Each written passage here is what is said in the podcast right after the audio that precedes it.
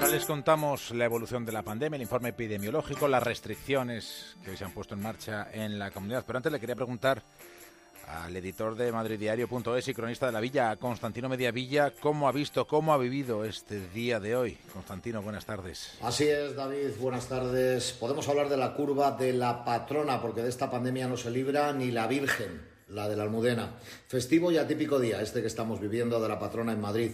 De esta pandemia no se libra la Virgen, es cierto, pero tampoco la presidenta Ayuso. En cuarentena preventiva amaneció por proximidad a un contacto positivo. Sin misa en la Plaza Mayor, trasladada a la catedral, hoy las peticiones se multiplican. La Almudena no da abasto. Fieles e infieles la miran, la miramos en la distancia de ese patio de la catedral. Hosteleros al borde de la quiebra, pese a que Madrid para ellos aún es zona menos hostil que en otras comunidades autónomas.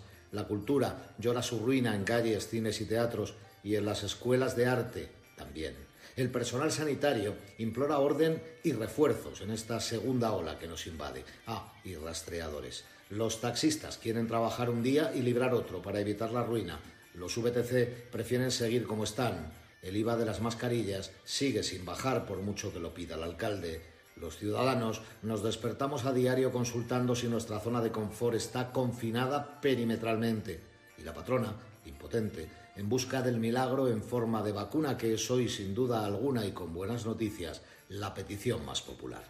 Al no poder procesionar en su día, dadas las medidas de distanciamiento anti-COVID y que el confinamiento por días concluye esta misma noche en Madrid, hasta la patrona llegarán para apoyarle ante tanta petición desde San Isidro a La Paloma, que por cierto tienen mayor predicamento que la propia Almudena aquí en Madrid. Ya no sobra nadie arrimando el hombro para doblegar la dichosa curva, porque de esta pandemia, David, ya no se libra ni la Virgen, la Virgen de la Almudena.